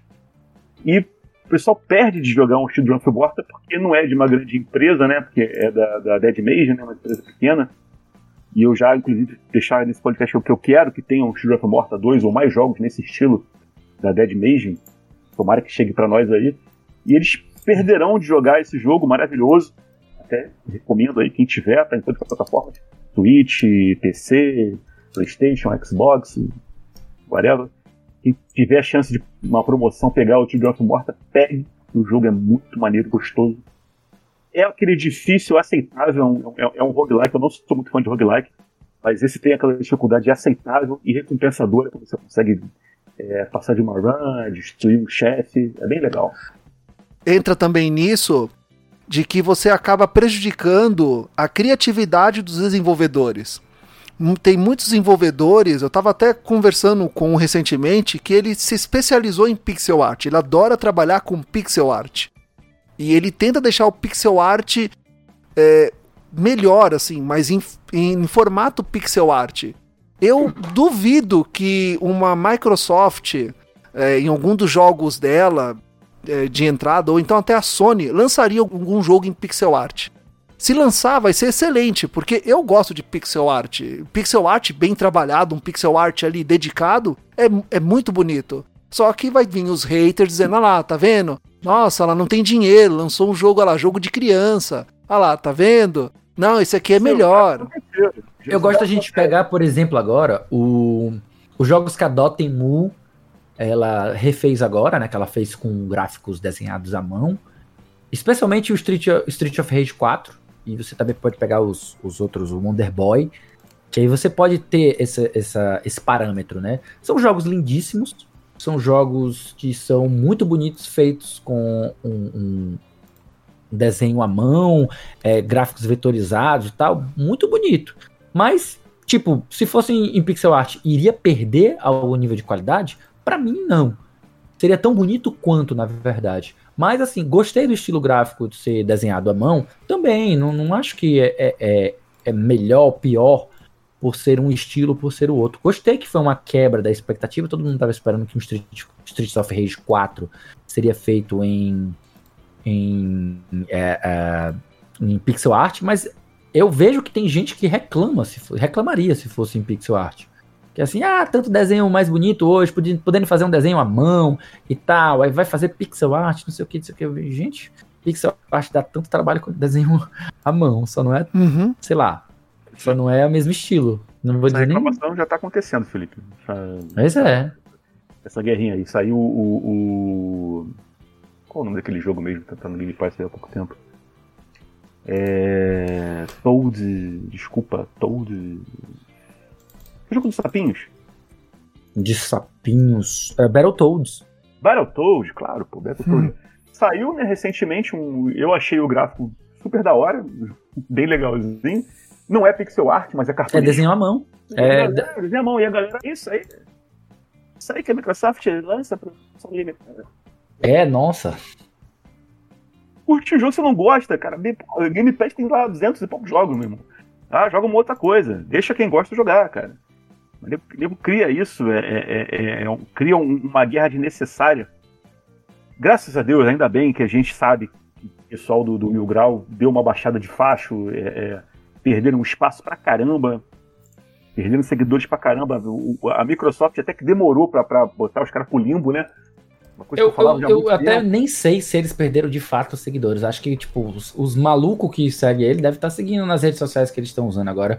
Mas é, com certeza eles perderam plataformas importantes justamente pela, pela pataquada que eles fazem. Tipo assim, a reclamação deles de que, ah, tava fora, tava fora de contexto. Gente, é, fora do contexto ou não, todo o discurso deles é todo voltado para uma agressividade completamente tóxica que nunca contribuiu para a sociedade, nunca contribuiu para a comunidade de jogos e foi mal aí. Não sinto nenhuma pena. Acho que inclusive a gente está bem melhor sem esse tipo de discurso. E aquelas coisas, a gente sempre tem, tem gente boa aí pra gente prestar atenção, ao invés de ficar dando atenção para esses malucos. É uma coisa que eu tava até conversando.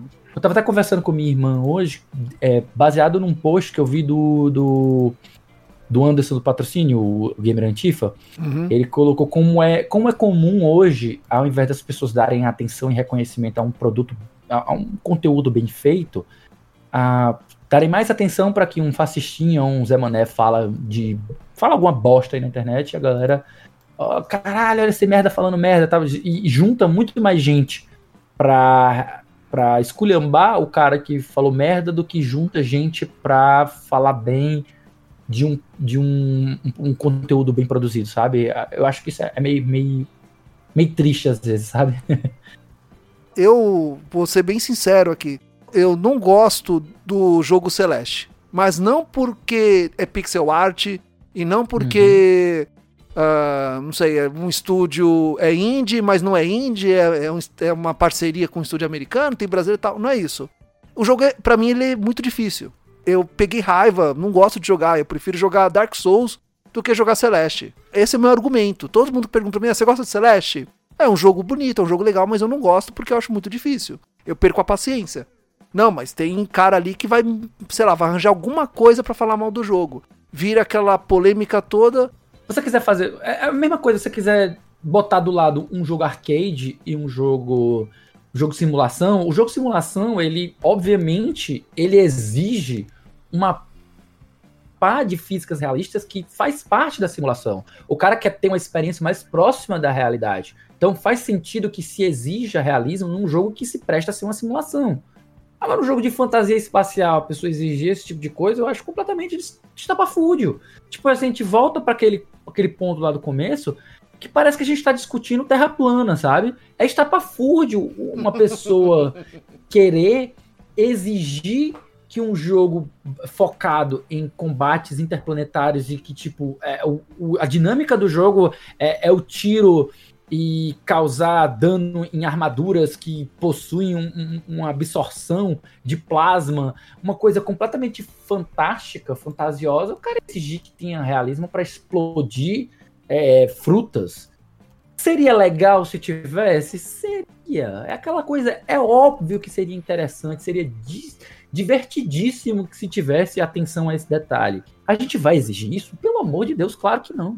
Não uhum. faz sentido isso. Só, é, é, tipo, é... só, pra, só pra complementar aqui o que o Giovanni falou, do, do pessoal do, do Mil Grau, é, eu acho que muito além dos caras quererem fazer um, um, grupo de rage, né, um grupo de, de hate, né, sobre tudo que eles, tudo que eles comentaram lá, tudo, aquela cloaca deles lá, né, aquela lixeira que eles, posteral que eles fizeram toda, é uhum. um dinheiro, porque o cara ganhava 5 a 6k por mês, cada participante do Mil Grau, né, principalmente os principais, né, não vou citar o nome dos, dos malucos aqui, mas 5 a 6 mil reais por mês para falar aquele bando de merda. E hoje parece, devem estar com isso, com essa bola toda mesmo. Deve continuar com seguidor, sim. É, é, é, a gente viu o que o Brasil se tornou nos últimos dois anos, então certamente tem seguidor com esse tipo de gente. Com certeza. Mas é, é, é essa perda financeira que eles estão tendo, já para mim, já é muito boa. É, eu, eu acho que é uma, uma forma de você dificultar, mas Apesar de que eu acho que muitas vezes é, soa como uma hidra, sabe? Você ter esse tipo de, de discurso. Você corta a cabeça de um, mas sempre tem algum que aparece aqui a colar. Eu acho que o importante é você manter as cabeças sendo cortadas e, por mais que se regenere, continue cortando. Ah, mas nunca vai ter fim. Não importa. O importante é não deixar todas as cabeças estarem normais e voltar a cuspir fogo e causar destruição é isso. Se você puder manter ela sob controle, aparando onde dá, se não dá para eliminar, então antes que é, é, melhor que seja que você faça isso mesmo, que você continue podando esse tipo de, de, de, comportamento que é tóxico, né? Tipo, obviamente, a gente não tem como eliminar um, um post no Twitch em que o cara está reclamando da falta de física realista na explosão de, um, de uma uma fruta, ou seja lá, ah, não está se mexendo, ah, porque todo mundo é liberdade de expressão também, né? Cada um tem direito de falar o que quer. Agora que a gente vai é, deixar, é agora jamais a gente pode deixar isso criar um movimento para ficar é, assediando, é, é, como é o nome, desenvolvedores para que eles é, parem de soltar jogos sem esse, esse nível de realismo, sabe? Tipo, não faz sentido isso. Eu acho que a gente precisa cortar essas cabeças dessas hidras nesse sentido e não, não infelizmente não, não vai evitar de forma alguma que as pessoas é, digam o que quiserem, a besteira que quiserem, que quiserem dizer, né? Aí, aí realmente é liberdade de expressão. É, e é isso que o Mil Grau tentou convencer lá, não, que é liberdade de expressão, meu irmão. Liberdade de expressão é você pegar a sua opinião. Gosto mais do jogo A do que do jogo B, uhum. gosto mais do personagem X do que do personagem Y é, o que vocês estavam fazendo era discurso de ódio, era um discurso de apologia é. nazismo, apologia de racismo e. É, é, é, uma briga eterna, é uma discussão eterna que a gente vai ter com esses caras aí, porque, infelizmente, esse tipo de gente sempre vai existir. E aquela coisa, aqui acho acredito que não só dentre a gente, mas também a própria audiência de vocês do Fala Gamecast acaba sendo é, chovendo molhado, é, pregar para os convertidos. Eu acho que acredito que o público de vocês já é já pensa dessa forma, tá? Por isso que eu, eu tive essa preocupação da gente não ter esse papo de comadre, porque se a gente for é, tirar um podcast inteiro para ficar batendo em cima desse tipo de, de, de, de, comportamento, eu acho desnecessário. É tipo, é chover no molhado, porque todo mundo acha isso não, tosco. Inclusive, inclusive, você tem um podcast, o Felipe participa do podcast dele aí, e eu tenho percebido que o discurso mesmo de, de rejeição a esse tipo de comportamento cultural vem sendo quase que universal. Então tá deixando esses caras é, cada vez assim. É um, é um lugar que eles vão, que, que eles vão, que vão ficar lá com a, audiência deles, restritíssima. Eles vão ter a audiência deles, vão ter lá. Não vão gozar do que gozavam, né, da popularidade que gozavam há uns 3, 4 anos atrás, quando o pessoal falava e somos fãs, nós somos apenas fãs que gostam de falar. E eu vi muito canal grande dar espaço para esses caras. Eu vi muito perfil grande, perfil verificado. Uhum. Dar espaço para esse cara e falava: olha, isso aí tá errado, você vai dar merda. É, tem gente que topa tudo pela, pela audiência, né? Tipo, a galera do fluxo quer nem saber. Ainda bem, de, ainda bem, então, é. ainda bem que é, é, essa galera tá indo pro esgoto mesmo. Vão continuar com públicos indo lá no esgoto, lá naquela lixeira, naquela podridão, beleza, lá. Eu não abro aqui a minha timeline e vejo mais eles. Como eu via quatro anos atrás, três, quatro anos atrás, quando eu via Uhum. muito. Graças a Deus.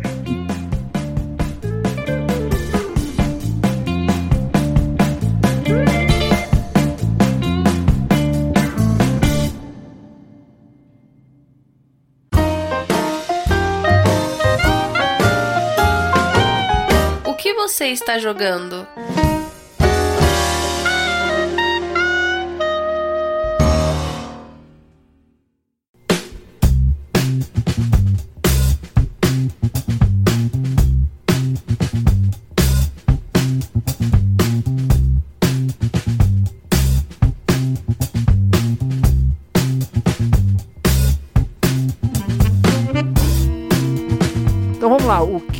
Que a gente tá jogando atualmente? Um jogo, um único jogo que tá jogando atualmente. Vou começar com o Guga Ravidel. Então, o que que você tá jogando atualmente, Guga? Eu tenho jogado ultimamente, eu tô com uma missãozinha de tentar finalizar, né? Tentar fazer o 100% do Bastion.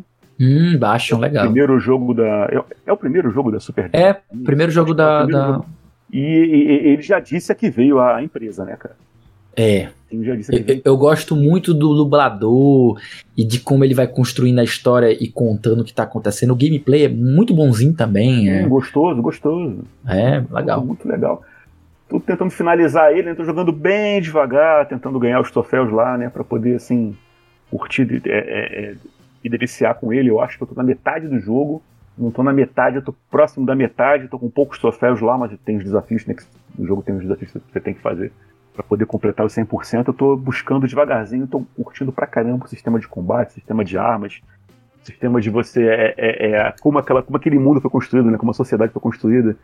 E aí você entende, né? Porque o Hades é um sucesso, né? Você jogando E, e a Bastion. trilha sonora, cara, desse jogo é fantástica. É- é- ela, ela, ela fica na sua cabeça e vai ter uma música mais para próximo do final do jogo que ela tem um impacto emocional muito bom porque ela tá associada a um evento que acontece perto do fim do jogo que ela ficou na minha cabeça durante muito, muito tempo. E toda vez que eu escuto, eu relembro do jogo, lembro daquele momento que é muito, muito forte. É bem legal.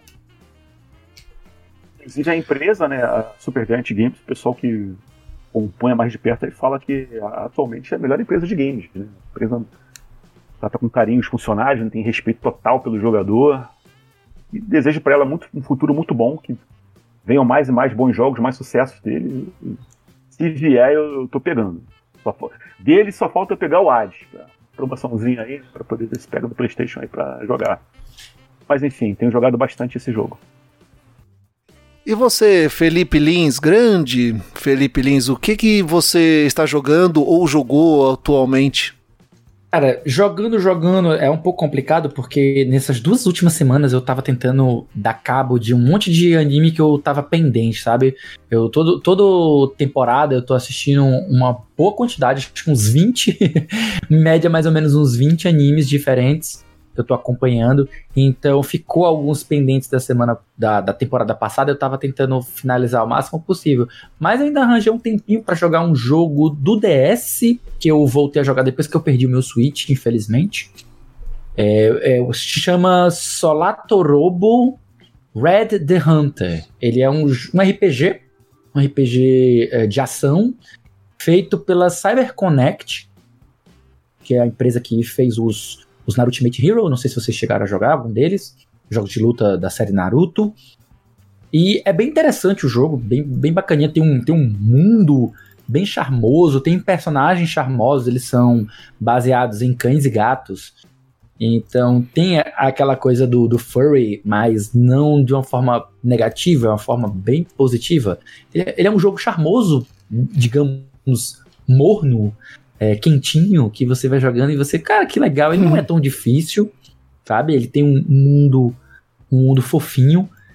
E tô me divertindo, apesar de, de, tipo, é aquela coisa, aquela de flexibilidade, né? Tô jogando um jogo de DS. Então tem uma porrada de limitação, tanto da parte do hardware, da questão de música, quanto da questão de, de, de input, né? Até porque o meu, meu DS já tá meio velhinho, então tem alguns probleminhas, alguns, alguns, algumas direções que eu pressiono, eu preciso colocar um pouco mais de força, e isso acaba causando uma experiência um pouco mais cansativa. Mas o jogo compensa, ele é bem legal, tem, tem todos os, os pontos dele são positivos. Não diria que é assim, um jogão imperdível, de jeito nenhum, mas eu sou aquele tipo de pessoa que gosta de jogar de tudo. De tudo, tudo, tudo, tudo, tudo. Então, tô aqui revivendo esses, esses jogos já considerados, já possivelmente considerados clássicos ou, ou retro. Melhor dizer, é, jogos é. retro, né? Porque, sei lá, o DS de 2005 já tem mais de 15 anos isso aí. Caralho. Então, eu considero retro o jogo cuja plataforma não é mais fabricada. Então pronto. Para mim, por exemplo, PS4 não é retro, Xbox One não é retro ainda, mas o PS3 Totalmente. e o Xbox já são retos. E DS, então nem se fala. Hum, hum. Pois é. E você, Gel, tá jogando o quê? Então, eu tô jogando um pouquinho de cada coisa, mas um jogo que eu estou me dedicando a finalizar ele 100% e é um jogo que me trouxe vários desafios. Ele é o Perils of Baking. Não sei se você já ouviu falar. Bem, pouca gente já ouviu falar desse jogo. Ele é de um estúdio, um estúdio bem pequeno, o Limo Games. Ele é um jogo em 2D, pixel art, e o seu objetivo é pular em cima dos biscoitos, bolos e doces. É isso. Só que é bem desafiador, porque eles se movem na tela, eles voam, você tem que subir em cima do carrinho na mina e pular em cima dos docinhos, formar as palavras. E aí o, o boss de cada. São 40 níveis. O boss de Nossa. cada nível é o cozinheiro, aí você tem que ir lá enfrentar o cozinheiro, você joga panela nele, é, joga docinho nele é Perils of Baking. Ele tá disponível Cara, na, na PlayStation Store, baratinho, custa 10 reais. Tava em promoção, acho que eu paguei 5 na época. E, meu, eu me divirto pra caramba aqui jogando. É muito legal. Agora que eu tô quase acabando ele. Você falou, você falou agora, me lembrou de um jogo que ele era de Atari. Não, né, ele era de Intellivision. Um amigo meu tinha Intellivision. É, Television, o Television ele era, ele era é, cópia do NES? Não nem lembro agora agora. Não, ele era, ele era o sistema mais próximo do Atari do Odyssey. Ah, tá certo. Só que ele era, ele tinha um gráfico um pouquinho melhor do que o Atari e do que o do Odyssey. E aí tinha um joguinho nessa época da Television que era Burger Time. Nossa, hum, velho. Saiu era... um remake, saiu um remake dele, diferentão. Olhadinha lá na PSN, não sei se tem outra plataforma, né, pessoal? Vou deixar aqui olhadinha no jogo, legalzinho, caramba, você é um cozinheiro, né? E você tem que fechar o sanduíche para poder sair de fase. Aí os seus inimigos é o tomate, o, o ovo, o alface. Eles vão atrás de você assim, você pode jogar pimenta neles, que aí você joga pimenta, você meio que deixa eles distraídos por um tempo. Aí você tem que pegar um pedacinho de pão, jogar um pedacinho de pão em cima deles, é tipo, forma assim, né, um pedacinho de pão bate no, nele e desce e já fica preso. Aí quando você fecha, pelo menos é, é ou três ingredientes, você fecha o, o sanduíche. E quando você fecha todos os sanduíches, você passa de fase. Mas parece, me parece que esse remake aí, co-op, tem outro tipo de, de, de, jogo, de modo de jogar aí, parece bem interessante. Quem gosta de um, de um jogo baseado no jogo retrô, até essa dica aí, Burger Time. Legal, então é isso. Depois eu mando para vocês os links desse jogo. É um jogo bem interessante, é baratinho e ele é bem divertido de jogar. Ele lembra também um pouco de Minecraft, só que eu, bem, não gosto muito de Minecraft, então esse jogo ele é bem legal. Ele é uma mistura de Mega Man com Minecraft. Uh, e jogo em pixel art. Só que ele é mais divertido. Ele, ele me desafiou a, a a finalizar ele. E detalhe, para você conseguir os troféus é bem facinho, porque não tem multiplayer. Então, e também o que exige para você conseguir os troféus não é nada absurdo. Então é um jogo bem divertido, tô jogando já há um bom tempo. Se não for hoje, amanhã eu termino. E assim nós estamos finalizando mais um Fala Gamercast, episódio número 103. Neste episódio nós comentamos, analisamos e falamos sobre a física nos jogos videogame e fizemos uma crítica se os detalhes que não importam, se realmente eles são importantes. Se a crítica se baseia em alguma coisa. E foi um papo aí muito bom, bem construtivo, vários pontos de vista, muito bom, excelente episódio. E eu quero agradecer novamente a presença do nosso amigo e companheiro Guga Ravidel, ao nosso amigo e companheiro o Felipe Lins, e agora é o momento do jabá pessoal. Jabá pessoal. Então aí o momento jabá pessoal, aquele momento no qual os nossos convidados compartilham aí as suas redes sociais, seus projetos, o que estão fazendo. Começando pelo Felipe Lins, que ele faz muita coisa. O cara tem um currículo muito extenso. E aí, Felipe, o que, que você está fazendo? Redes sociais? Como os ouvintes do Fala Gamercast podem saber mais sobre você? Cara, projeto, projeto meu, eu tô tocando o. São dois, né? Um deles é a Semana em Jogo, né? Que é um projeto que eu tô fazendo com três amigos. A gente faz para o jornal cearense O Povo Online, né? Que é um dos jornais de grande circulação daqui do estado. Então a gente está fazendo um podcast chamado A Semana em Jogo, que é uma espécie de boletim semanal. A gente seleciona quatro notícias toda semana para a gente fazer um comentário um pouco mais analista uma coisa assim de um ponto de vista bem, bem sério, mas sem perder o bom humor. A gente leva o assunto de maneira séria, mas assim, tira uma piadinha aqui acolá, não é fazendo deboche, é tentando ser analítico mesmo. Algo mais ou menos como, sei lá, você imaginar um, uma CNN aí da vida fazendo um grande debate, a gente pega ali para conversar sobre um assunto e, sobre as, as, notícias, né, e explorá-las, sabe? Tipo, cada um tem o seu tempinho para poder falar um pouco sobre a notícia e dar o seu ponto de vista. E outro projeto que eu faço também, ele tá meio que em hiato, porque depende de outras duas pessoas pra gente lançar episódios novos. Chama-se Backlog Game Club, que é uma espécie de clube do jogo, né? Muito parecido com o clube do livro, mas é um clube do jogo, em que no Telegram a gente é, vota a gente seleciona e vota um jogo específico para a gente jogar. E durante o mês a gente deve jogá-lo. E ao fim do mês a gente discute ele no grupo do Telegram. E eu e duas pessoas que são o Joaquim e a Klebs, a gente faz um podcast específico falando sobre aquele jogo para a gente dizer o que, que a gente sentiu jogando ele, o que, que foi bacana, o que, que a gente não gostou, o que a gente gostou e tal. Meu, é, olha quanta coisa esse, esse rapaz faz. Eu, eu, o que, que eu faço da minha vida?